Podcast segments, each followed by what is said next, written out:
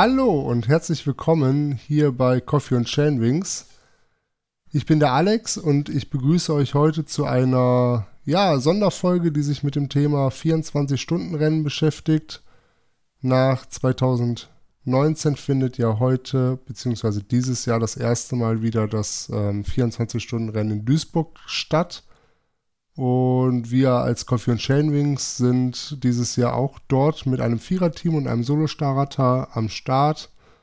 Und ja, wollten mal euch vorstellen, was wir so alles mitnehmen zur Vorbereitung, absprechen möchten und ähm, ja, euch ein bisschen daran teilhaben, äh, teilhaben lassen, liebe Zuhörer.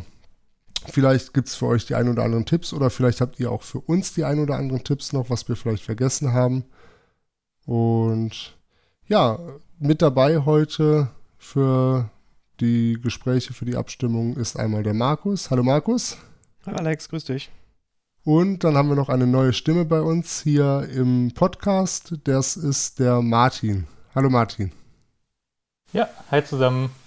Genau, also der Martin ist schon lange bei uns im Verein, ähm, hat aber bis jetzt noch nicht den Weg zu uns in den Podcast gefunden. Deswegen freue ich mich umso mehr, dass du heute dabei bist hat letztes Jahr auch schon mit uns in Radevorm Wald das 24-Stunden-Rennen beschritten, Markus auch. Also wir sind so als Dreierkonstellation schon ein recht eingespieltes Team. Unser vierer, vierter Starter, der Julian, das ist ähm, Newbie im Rennbusiness, sag ich mal, und ähm, ein Gastfahrer, der mit dazu geschossen ist, der ist heute leider nicht dabei. Aber den ziehen wir so durch, oder? Ja, das kriegen wir hin. Braucht eigentlich nur Licht und zwei Beine.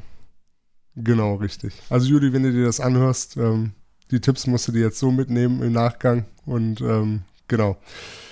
Ja, Mensch, ähm, Duisburg, 24 Stunden von Duisburg, vielleicht erstmal noch ein bisschen ähm, zu dem Rennen für die Teilnehmer oder für die Hörer, die das Rennen noch nicht kennen. Das ist eine Rennveranstaltung hier bei uns im Ruhrpott ähm, im Landschaftspark Nord. Die Strecke ist definitiv was Besonderes, hat auf circa sieben Kilometern Länge nur in Anführungsstrichen 70 Höhenmeter, führt aber dadurch ähm, in der Zeit durch eine alte, ja, ich glaube, ist ein Stahlwerk, ne? Und ähm, das Ganze ist entsprechend beleuchtet. Es gibt eine große Expo-Area mit Live-Musik bis in den Abend rein. Also ist wirklich eine sehr gelöste Veranstaltung mit viel Partystimmung, coole Location, hat alles ein bisschen End Endzeitstimmung und macht jede Menge Spaß. Martin, du bist schon ein paar Mal da mitgefahren, ne? Vielleicht kannst du noch ein ja, bisschen, bisschen zu der Veranstaltung erzählen. Ja, ich war jetzt schon, ich glaube, dreimal insgesamt dabei. Äh, ist auf jeden Fall äh, ein Event, was sich auf jeden Fall lohnt, daran teilzunehmen. Ähm, bis jetzt bin ich auch immer im Viererteam dort gestartet. Äh, also so hat man auch ein bisschen Zeit, das Ganze drumherum ein bisschen mitzuerleben. Und wie du schon sagtest, äh, das Ganze findet in so einer ja, alten Industriebrache statt, so einem alten Stahlwerk. Und ähm, ja, nachts ist alles top beleuchtet. Und äh, ja, streckenmäßig sieben Kilometer, wie du schon erwähnt hast. Äh, einziger etwas ekelhafter Berg ist der Monte Schlacco. Stimmt. Der ganz am Anfang kommt. Genau. Und ja, ist auf jeden Fall eine tolle Veranstaltung. Da stecken, glaube ich, doch schon 40 der Höhenmeter drin oder so, ne? Also das. Ja, der Monte Schlacco und äh, ansonsten zum ACDC-Hügel hinten nochmal hoch. Aber das äh, waren eigentlich so die, die schlimmsten Berge. Ja. In Anführungszeichen schlimm. Ja, ja. Äh, Markus, für dich ist das das zweite 24-Stunden-Rennen überhaupt äh, und die Premiere in Duisburg. Hast du irgendwelche Erwartungen oder, oder, oder Sorgen, die dich da speziell bei dem Rennen oder bei der Rennvorbereitung beschäftigen? Nee, so überhaupt nicht. Also bin heiß wie Frittenfett. da richtig Lust drauf. Also gerade auch die Location, die man ja so als ja, als Nachbar kennt hier, ne? Also sind zwar hier im Bergischen oder in der Rheinschiene unterwegs, aber so der Ruhrport hat ja dann durchaus auch seinen Charme und das, was man so auf Bildern auch sieht, ne, da freue ich mich dann drauf, da durch die Nacht zu fahren und ähm, dass so nicht so viele Höhenmeter dabei sind, das kommt mir in diesem Jahr auch ganz, ganz gelegen. Ja, genau. Bin ja auch nicht immer auf dem, auf dem höchsten Level jetzt wieder nach der Corona-Erkrankung, also von daher passt das schon vom, vom Höhen- und Streckenprofil. Ja, ja das ist glaub, jetzt für die, die, für die, die Duisburg kennen, noch ein Wort kurz zur, zur Strecke. Ich glaube, wird andersrum gefahren als in den Vorjahren, ne? Ja, die Let letztes Jahr sind sie die Strecke auch schon andersrum gefahren. Okay, da aber das, beim, das ist das zweite Mal äh, beim rückwärts, Jubiläum ja. haben sie angefangen. Ja. Da haben, haben mich aber tatsächlich die Veranstalter fast mitgekriegt, weil ich habe mir den Streckenplan angeguckt und kannte natürlich den Streckenverlauf auch noch aus meinen vorherigen Teilnahmen. Also ich war auch äh, schon zweimal in Duisburg mit dabei im Viererteam, ist allerdings schon das letzte Mal einige Jahre her, das war 2015 hm, oder 14 das letzte Mal, wo ich da mit dabei war und ähm, Genau, ich gucke mir den Streckenplan an ich denke, das, das, also du kennst das, aber das bist du doch andersrum gefahren. Bis Martin mich dann irgendwann aufgeklärt hat, dass es richtig ist, dass ich mich nicht getäuscht habe, dass die Strecke einfach ein bisschen umgebaut und andersrum gefahren wird und dann war auch alles klar. Genau. Ja, so rum wie die, die jetzt fahren, ist eigentlich auch äh, schön zu fahren. Für mich äh, oder aus meiner Perspektive der äh, exorbitante Vorteil ist, dass die Treppe nicht mehr drin ist. Ähm, Da scheiden sich natürlich die Geister. Für manche war die Treppe so das einzige, in Anführungszeichen, technische Highlight der Strecke. Ähm, aber äh, alle, die es vielleicht schon mal gefahren sind, kennen es vielleicht noch. Davor war dann auch äh, gerade am Anfang des Rennens immer ziemlich viel Stau und Mhm. haben, haben alle gestanden. Und äh, das fällt jetzt weg. Dadurch wird die ganze Runde dann meistens was flüssiger zu fahren sein. Ja, sogar in der Nacht, der- wenn, wenn das Feld normalerweise ein bisschen, ein bisschen aufgelockerter ist, war da noch Stau, ne? Ja, teilweise, wenn man gerade in so einem Pulk vor sich war und dann hatte man vielleicht irgendwelche, die dann ein bisschen unsicher waren, die Treppe runter, die dann äh, den Chicken Way genommen haben, dann konnte man äh, nicht direkt runterfahren und ja, dann hat sich halt ein bisschen gestaut. Und was noch mit dazu kommt, früher haben die ja ein- ein Teilstück nachts immer rausgenommen, sodass die Strecke nachts äh, früher dann immer ein bisschen kürzer war. Und äh, das ist jetzt mit der neuen Runde andersrum auch nicht mehr der Fall. Mhm. Haben die das Stück dann äh, generell rausgenommen oder ist das einfach, weil es jetzt dann. Ja, die hatten früher an der Emscher äh, Promenade unten entlang, ähm, da ging es nochmal ein Stück den Berg hoch äh, und dann an der Autobahn hinten Mhm. wieder runter und äh, den Schlenker haben sie da jetzt äh, rausgenommen. Der ist komplett raus, einfach generell. Ja. Okay. Ja, ich bin gespannt. Ich freue mich, ähm, das dann zu sehen. Ja, ähm, generell, ähm, jetzt sind wir schon bei Strecke, Streckenteile, die rausgenommen werden. Wir sind ja jetzt als Viererteam am Start, beziehungsweise als Vierer- und Einzelstarter. Für den Einzelstarter, für Thomas, denke ich, ist es klar. Thomas möchte natürlich so viel Zeit wie möglich auf dem Rad verbringen. Das heißt, als Solofahrer wird er nur für kurze Essenspausen äh, bei uns ins Fahrerlager reinfahren oder wenn es technische Defekte gibt oder sonstige menschliche Bedürfnisse einen einholen. Ähm, wie sollen wir das mit der Taktik machen? Es gibt ja verschiedene Überlegungen, wie viele Runden soll man fahren, wie oft wechseln wir. In gerade vom Wald, da war die Strecke etwas länger, da sind wir eine Runde immer gefahren und haben dann gewechselt. Martin, wie habt ihr das bei euch in den letzten Jahren gemacht? Auch immer eine Runde im Wechsel oder? Ja, eine Runde ist äh, tatsächlich aus meinem Empfinden in Duisburg äh, ein bisschen wenig. Zwei Runden sollten es schon sein, da kann man sich dann auspowern. Hm. Aber äh, das, das Problem in Duisburg ist äh, die Wechselzone. Äh, da haben die vorne so äh, Balken hingelegt. Das heißt, in der Wechselzone muss man tatsächlich auch komplett zu Fuß laufen. Also da verliert man schon ein bisschen Zeit. Mhm. Und äh, deswegen, da bis jetzt haben wir eigentlich die Erfahrung gemacht, dass zwei Runden da eigentlich so die beste Wahl sind, auf jeden Fall in einem Viererteam. Ja. Ja, klar, wir dann das immer meistens- aus Viererteam, ne? Ja. Genau, nachts sind wir dann meistens drei Runden gefahren, äh, sodass die anderen ein bisschen Zeit hatten, dann auch auszuruhen und vielleicht ein äh, Rundchen zu schlafen. Das war eigentlich auch ganz okay. Ja.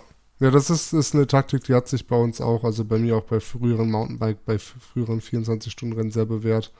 Wie du gerade sagst, nachts eine Runde mehr, dann kompensiert man quasi einen Fahrer, der raus ist. Und dann kann man alle Fahrer in der Nacht einmal quasi durchwechseln, dass jeder mal die Möglichkeit hat, sich zwei Stunden hinzulegen, ne? Genau. Hast du noch Rundenzeiten aus deiner letzten Teilnahme? Die ist ja zum Glück noch nicht so lange her. Hast du die da noch irgendwie im Kopf? Ja, Ich meine, es wären bei uns irgendwas so zwischen 18,5 und 20 Minuten gewesen. Also so im Schnitt so 20 Minuten die Runde. Also 40 Minuten wäre dann Vollgas quasi, mehr oder weniger. Ja, wenn du Vollgas fährst, bist du eher ein bisschen. Und dann hätte Aber man- Kommt halt auch immer ein bisschen auf den Verkehr an. Also ist jetzt äh, in Duisburg tatsächlich eher schon, dass da mehr Leute auf der Strecke unterwegs sind. Ja, Nachts geht's, das ist ein bisschen weniger, aber tagsüber ist es teilweise schon echt voll auf der Strecke. ja. Gut, aber wenn man dann, wenn man dann im Viererteam durchwechselt, man wieder reinkommt nach 40 Minuten, hätte man dementsprechend dann circa 120 Minuten Pause, also zwei Stunden dann, in denen man sich erholen kann und dann wieder auf die Strecke geht. Ja, das reicht doch. Ja, das hört sich, ja, das hört sich eigentlich sehr, sehr gut an. Ja, das hört sich machbar an. Genau. Ja, schön. Ja, das, das Wetter soll ja auch stimmen, wie ich geguckt habe. Auf jeden Fall laut den aktuellen Vorhersagen 24 Grad Sonnenschein, also eigentlich perfekt. Besser können wir es nicht haben, ne? Trocken, nachts auch über 10 Grad noch, genau. Ja. Ja, das heißt natürlich Kann- auch, dass wir da auch wetter- oder bekleidungstechnisch keine großen Probleme haben werden. Also Kurzarm-Trikothose tagsüber, nachts vielleicht ein dünnes Langarm-Trikot und was zum drüberziehen für die Wartezeit. Ja, nachts wird es immer kalt. Wenn alles nass und feucht ist, da kommt es einem manchmal so vor, als wären es nur 0 Grad. Das stimmt, das ist Genau, richtig. Handtücher, ein guter Tipp. Ja, Auf jeden Fall. Ärmlinge. Ja, ja, und irgendwie weit, ich stehe mal total drauf, irgendwie einen weiten Jogginganzug, den man über die Radklamotten ziehen kann. Dass wenn man Das dann halt wartet oder noch äh, sich fertig macht, dass man dann das einfach ganz einfach über die Radschuhe drüber ziehen kann. Und ähm, ja, sich nicht total umziehen muss, sondern ganz schnell halt was Warmes anbekommt, was Gemütliches. Und das auch schnell wieder ausziehen kann, ohne sich jetzt ständig die Schuhe an- und ausziehen zu müssen. Wie, ist, wie, wie, wie macht ihr das? Ich würde es Ja, ähnlich auch. machen. Also aus, ich kann bisher nur aus Rade vom Wald berichten, aber auch da eine leichte Jogginghose und Pullover. Genau. Oder eine Sportjacke, genau. Cappy, vielleicht die Adiletten oder sowas. Oder ein, doch, doch, einen fest, doch einen festen Schuh. was, was man sich auf jeden Fall mitnehmen sollte, ist auf jeden Fall irgendwie äh, so eine Trainingsjacke oder sowas, die man sich überziehen kann. Denn äh, wir sind ja äh, im Fahrerlager nicht direkt an der Wechselzone. Gewechselt stimmt, werden muss anders als ja. in Rade vorm Wald tatsächlich wirklich auch in der Wechselzone. In Rade vorm. Wald, da waren wir mit dem Camp direkt an der Strecke dran, da konnte man direkt aufs Rad und los. Und so müssen wir uns erstmal in die Wechselzone stellen und da dann im Zweifelsfall dann noch, weiß nicht, fünf Minuten warten, bis der entsprechende Fahrer dann kommt, Ja. mit dem man wechselt. Und da kann es halt auch dann schon mal ein bisschen frisch werden. Deswegen da dann am besten dann äh, irgendwie was zum Überziehen mitnehmen.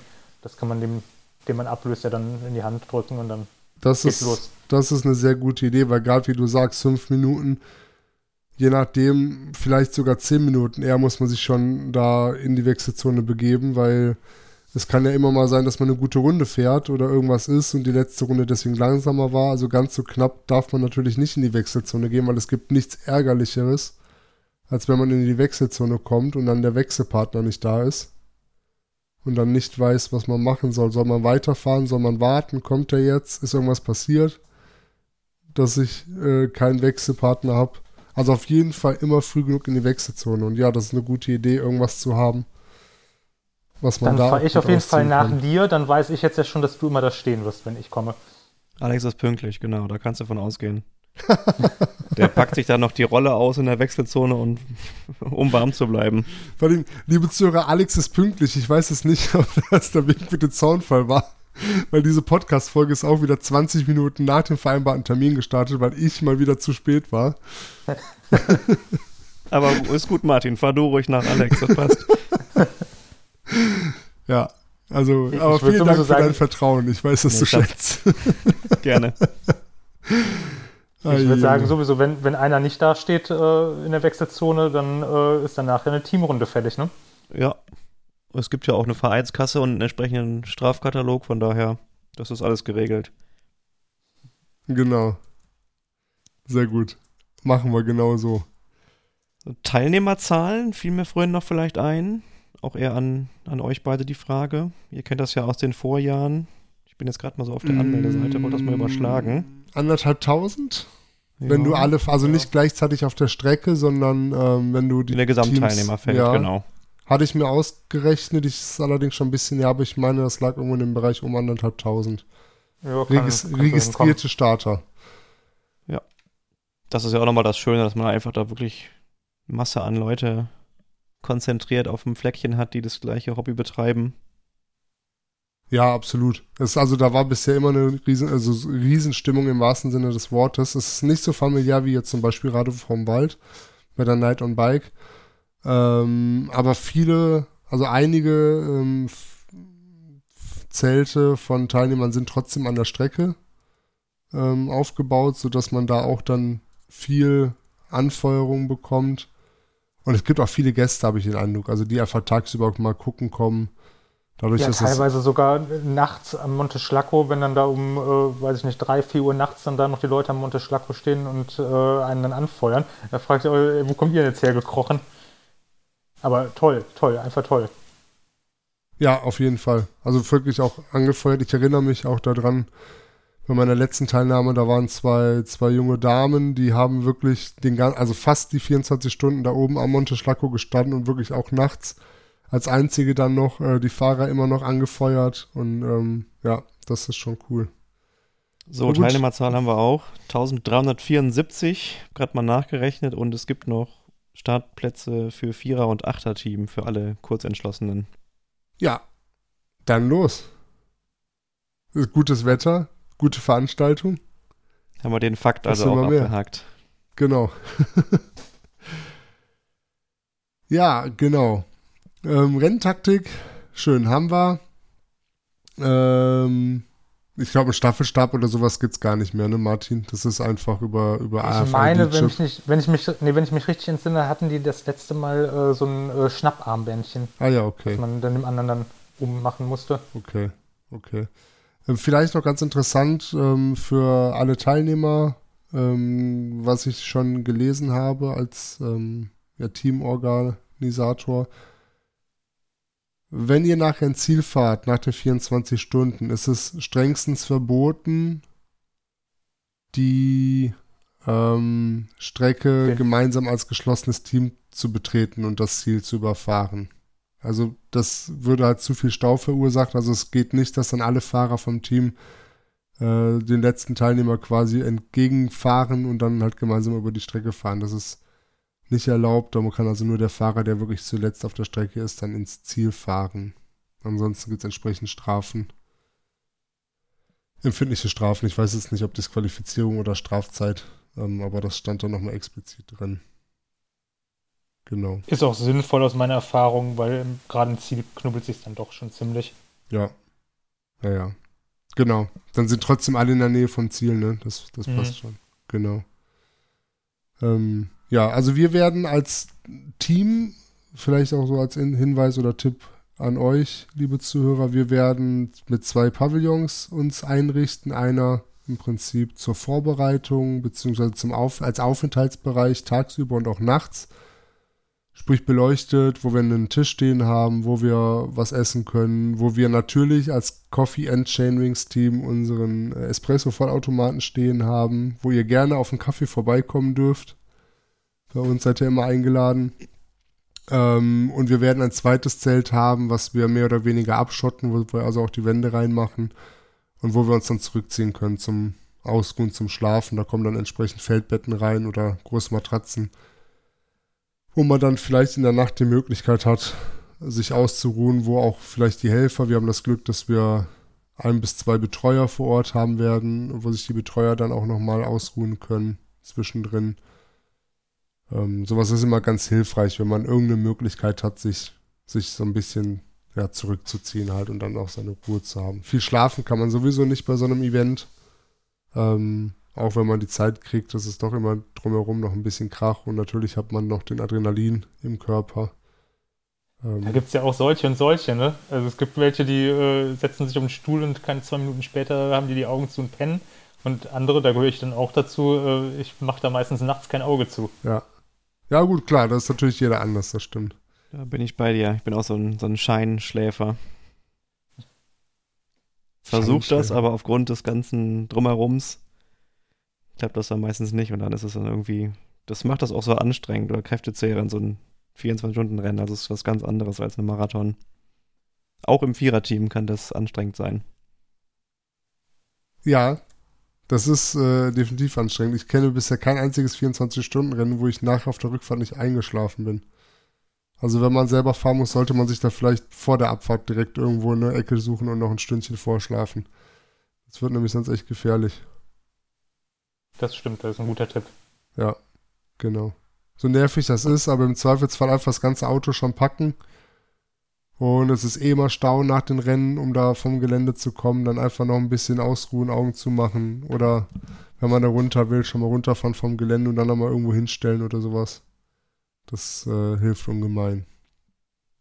Genau. Wo wir gerade beim Auto sind, könnt ihr Anreisetipps oder Aufbautipps geben? Das ist die Frage, die ich noch gehabt hätte.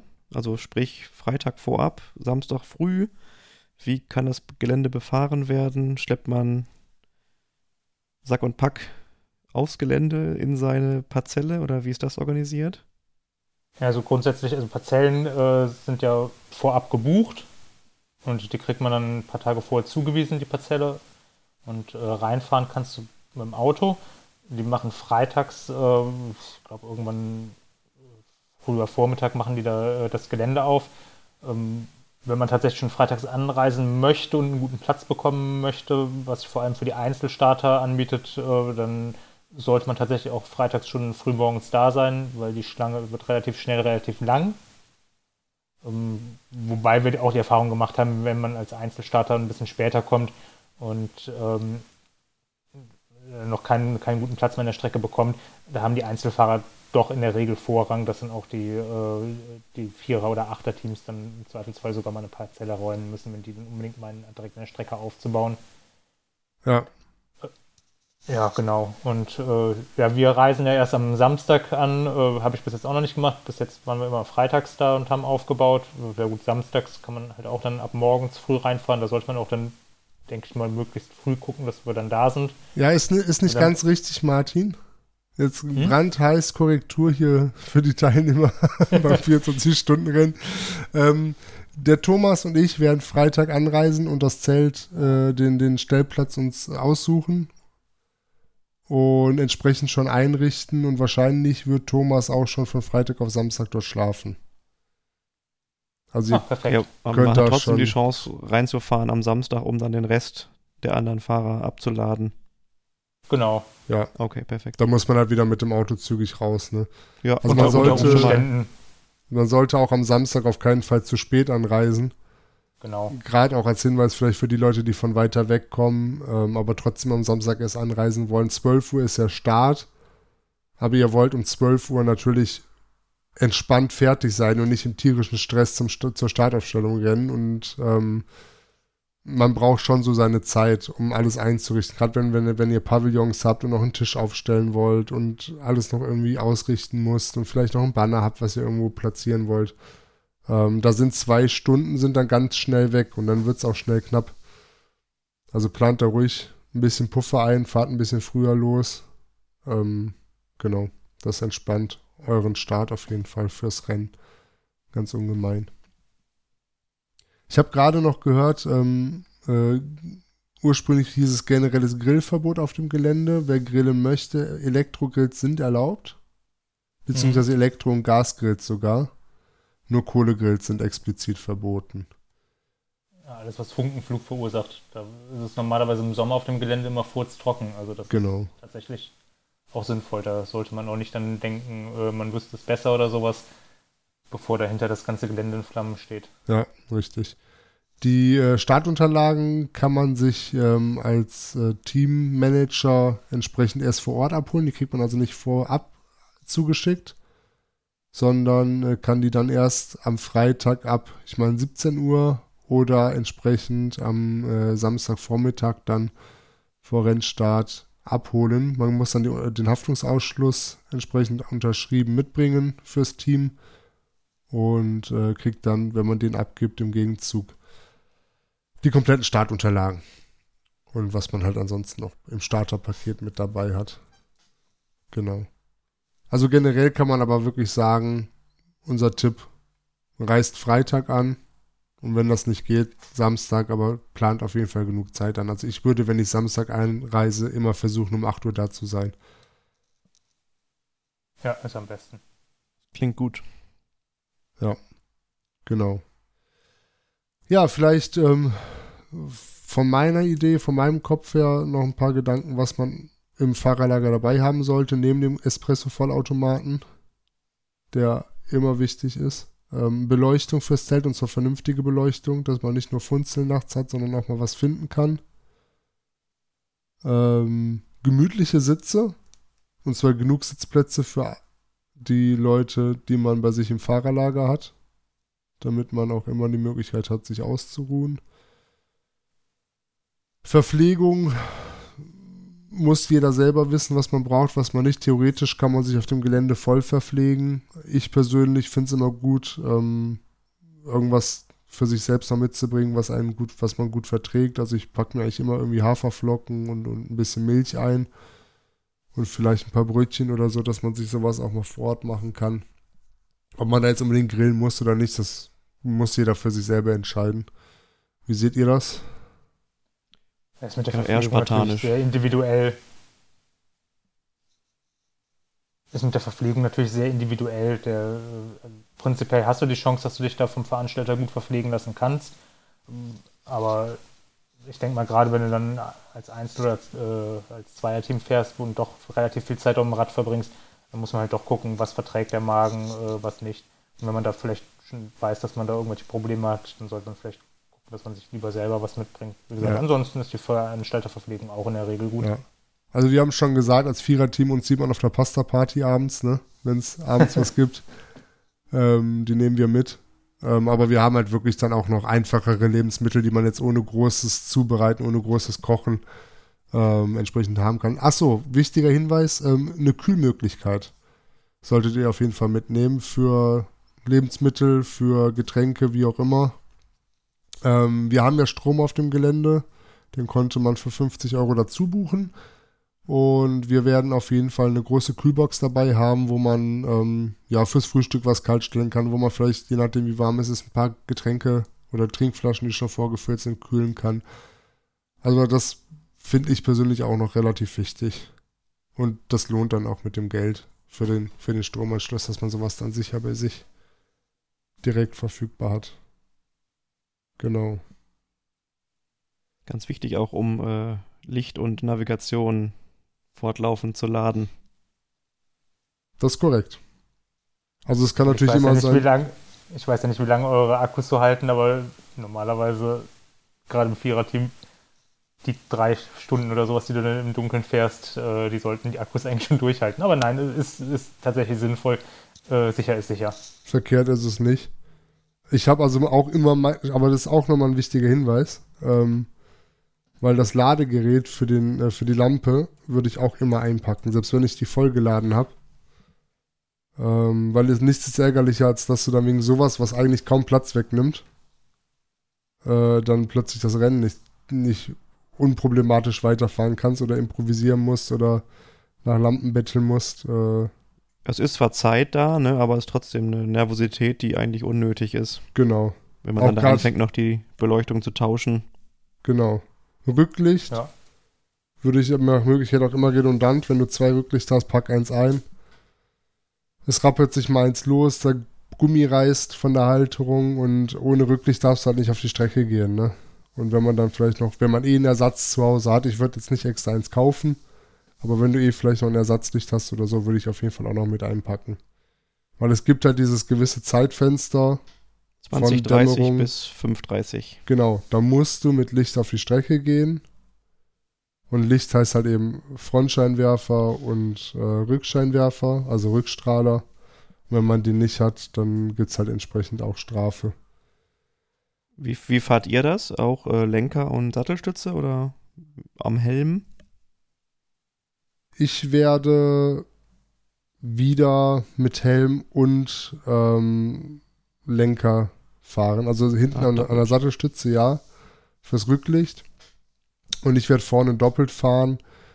Ich persönlich glaube, dass man Duisburg auch gut nur mit Lenkerlicht fahren kann. Ich habe aber seit, ja, seitdem ich es einmal mit, mit Helmlampe kombiniert getestet habe, fahre ich einfach viel, viel lieber in der Kombination. Und ich muss ehrlich sagen, ich fahre so China-Lampen, äh, teilweise auch mit Selbstbaumodifikationen. Und ich hatte noch nie Probleme damit, aber ich bin trotzdem immer froh, wenn ich noch eine Backup-Lösung irgendwie habe und nicht nur mit einer Lampe unterwegs bin, falls doch mal irgendwas von dem, ja, muss man also sagen, Billigzeug irgendwann mal kaputt geht. Gesagt, die Wahl habe ich nicht, aber dann fällt es bei mir dann leicht, aber dann auch Montage am Lenker, weil ich mag es halt nicht, noch Zusatzgewicht am Kopf zu haben. Ja. ja das sei, ist es auch noch, sei es auch noch so leicht, aber das ist einfach Ja. so ein. Ist die Ausleuchtung zwar ein bisschen wackelig, ne, weil eben auf jedem Lenkeinschlag das Licht auch mit sich bewegt. Ja, du guckst vor allen Dingen, also wackeliger ist tatsächlich die Kopflampe, weil du immer ganz viele kleine Bewegungen machst, aber du guckst halt, das ist halt da hell, wo du hinguckst, ne? Genau, aber das, genau, das ist halt ein Riesenvorteil. Licht aber- und Blickführung sind dann identisch, das Ja. stimmt. Aber andererseits muss man halt fairerweise auch sagen, dass Duisburg eine technisch sehr einfache Strecke ist. Und du bist halt, wenn du in die Nacht reinfährst, die Strecke schon etliche Male gefahren. Das heißt, du weißt natürlich, wie eine Kurve aussieht und wie spitz die ist. Und ähm, deswegen ist es natürlich da nicht ganz so wichtig, irgendwie perfekt in den Trail reinleuchten zu können. Weil es einfach Wobei eine natürlich kurze... nachts, nachts kommt natürlich aber noch dazu, dass äh, die Konzentration nachlässt. Da ist natürlich genug Licht äh, auch nicht verkehrt. Wie machst du das, Martin? Äh, ich habe eine Lenkerlampe und eine Kopflampe. Okay, also du kombinierst das auch. Genau. Ja. Vielleicht müssen wir den Markus einfach mal eine Runde mit Helmlampe noch fahren lassen. Oder hast, hast du es schon mal getestet? Äh, ja, deswegen sagte ich ja mit dem, mit dem Zusatzgewicht, das empfand ich halt als sehr, un, ach, sehr, einfach unangenehm und nee, seitdem, Ja, auch wenn du natürlich die Möglichkeit hast, das hinten in Trikottasche oder, weiß nicht, Trinkrucksack, den Akku zu, zu beladen, trotzdem hast du halt irgendwie dann so ein, so ein Dingelchen da oben auf dem Helm und nee, seitdem immer am Lenker. ja. Also ist getestet und äh, ja, für nicht gut befunden, aber ist ja ein persönlicher Geschmack. Absolut. Alles gut. Eure Räder sind soweit in Schuss, wo wir gerade schon bei Technik und, und Lenker sind. Ja, an meinem, Alles race Fahrrad, ready. an meinem Fahrrad kann ja nicht viel kaputt gehen. Ja, stimmt. Von daher alles gut. Martin, ja, du hast noch. Haupt, äh, ja, meinem Hauptrad ist äh, jetzt der Dämpfer scheinbar defekt. Der hat jetzt angefangen zu schmatzen. ja, das habe ich mir auch gedacht. Aber wahrscheinlich werde ich mit meinem Zweitrad dann da aufschlagen. Ist ein Hardtail. Äh, ich denke, einen Fully brauche ich nicht unbedingt. Ja, also rein, rein technisch nicht. Vielleicht von der, von, der, von der Ermüdung her hätte das Fully vielleicht Vorteile, aber die Strecke ist auf jeden Fall gut mit dem Hardtail machbar. Ja, Sagt derjenige, der eine Stargabel fährt. absolut. Oder der keine Ermüdung kennt. Ja, Wir werden sehen. Ja. Also auch gerade vom Wald geht mit Starbike. Aber da war Absolut. ich auch ganz schön müde am Ende, wenn ich ehrlich bin. Ist Ja. denn das Schaltwerk mittlerweile wieder dran, Alex? Ja, sogar ein besseres. Guck mal. Das, also das ist ja immer das Schöne, wenn was kaputt geht, dann kann man ja upgraden und muss nicht mal ein schlechtes Gewissen haben. Sehr gut. ist ja auch im Moment, äh, wo die Teile nicht verfügbar sind, äh, gar nicht verkehrt, dass man dann auch vielleicht mal ein bisschen investiert. Genau. Ja. Nee, also Fahrrad ist, also, aber ohne, also Spaß beiseite, Fahrrad ist soweit, ist tatsächlich soweit fertig. Ich werde noch mal eine kleine Runde vorher fahren. Ähm, war jetzt aber auch tatsächlich die letzten zwei Wochen nicht mehr, weil ich auch leicht angeschlagen war. Und ähm, ja, das gucken wir mal. Wird hoffentlich alles soweit gut klappen, aber es ist alles spielfrei, nichts klappert, nichts quietscht. Alles, alle Lager rollen leicht. Das, die Kassette ist eh noch ziemlich neu, also von daher alles gut. Ich erwarte da keine, keine Auffälligkeiten.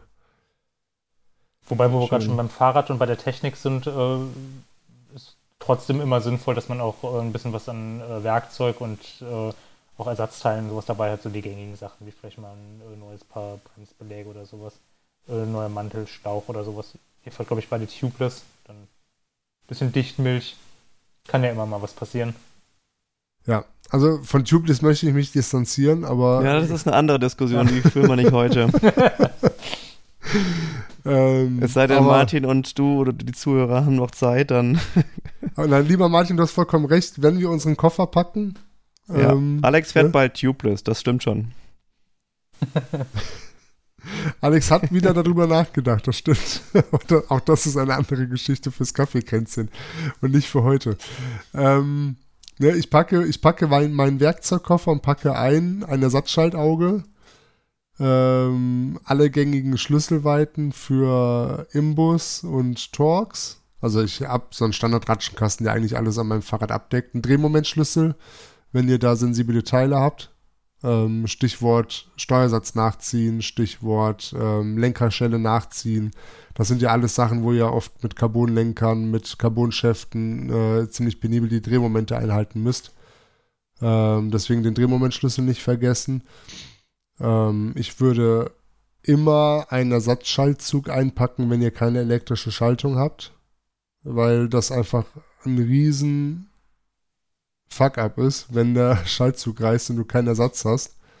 Gerade nachts, tagsüber sind da, glaube ich, ist da, glaube ich, war zumindest in der Vergangenheit schon mal so ein Bikehändler, der dann auch sicherlich aushelfen kann, also in der Expo-Area. Aber nachts ist die Expo-Area zu und dann musst du, wenn du sowas nicht dabei hast, irgendwie bei anderen Teams nachfragen, auf die Suche gehen, ob irgendwer was hat und abgeben möchte. Ähm, also Schaltzug würde ich immer mit einpacken. Der nimmt nicht viel Platz weg. Ja, Bremsbeleg hast du schon, Bremsbelag hast du schon gesagt kann nicht schaden. Es schadet aber auch nicht, vorher einen Blick drauf zu werfen und wenn die fast runter sind, im Vorfeld zu tauschen. Ja, Ersatzschlauch, Dichtmilch hast du schon gesagt. Ähm, auf jeden Fall, ja. Eine Luftpumpe. Ja, eine Standpumpe, eine ordentliche, dass man genau. nicht da jetzt Öl anfangen muss, mit der, mit der Mini-Pumpe irgendwie die Reifen, den Reifen aufzupumpen. Das muss nicht sein. Guter Tipp, Martin.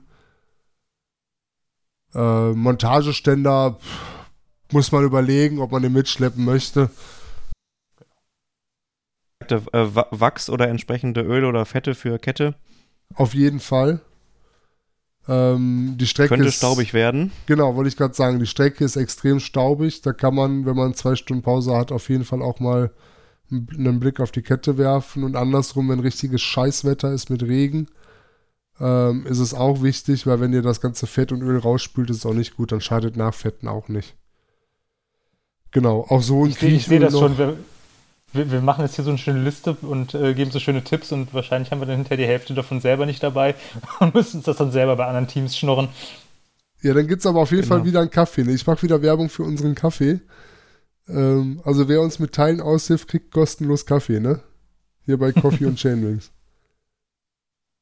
Ja. Nein, wir werden das natürlich alles dabei haben. Also wenn ihr Probleme habt, kommt vorbei. Wir wissen, ob wir, wir wissen noch nicht, ob wir euch helfen können oder ob wir die Teile selbst schon gebraucht haben, aber bei Not am Mann helfen wir natürlich gerne aus. Ähm, genau. Ja, also und dann irgendwie noch so Standardwerkzeug, halt mal eine mhm. Zange, ähm, ein bisschen Klebeband, ein paar Kabelbinder.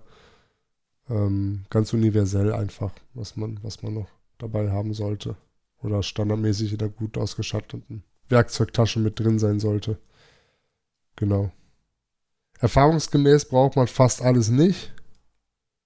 Aber wenn man es dann dabei hat und doch mal eine Panne auftritt, ist es Gold wert und unbezahlbar. So ist das. Haben, haben ist besser als brauchen. Genau. Genau. Richtig. Ja. Wie können unsere Zuschauer äh, uns äh, beim Rennen live nachverfolgen?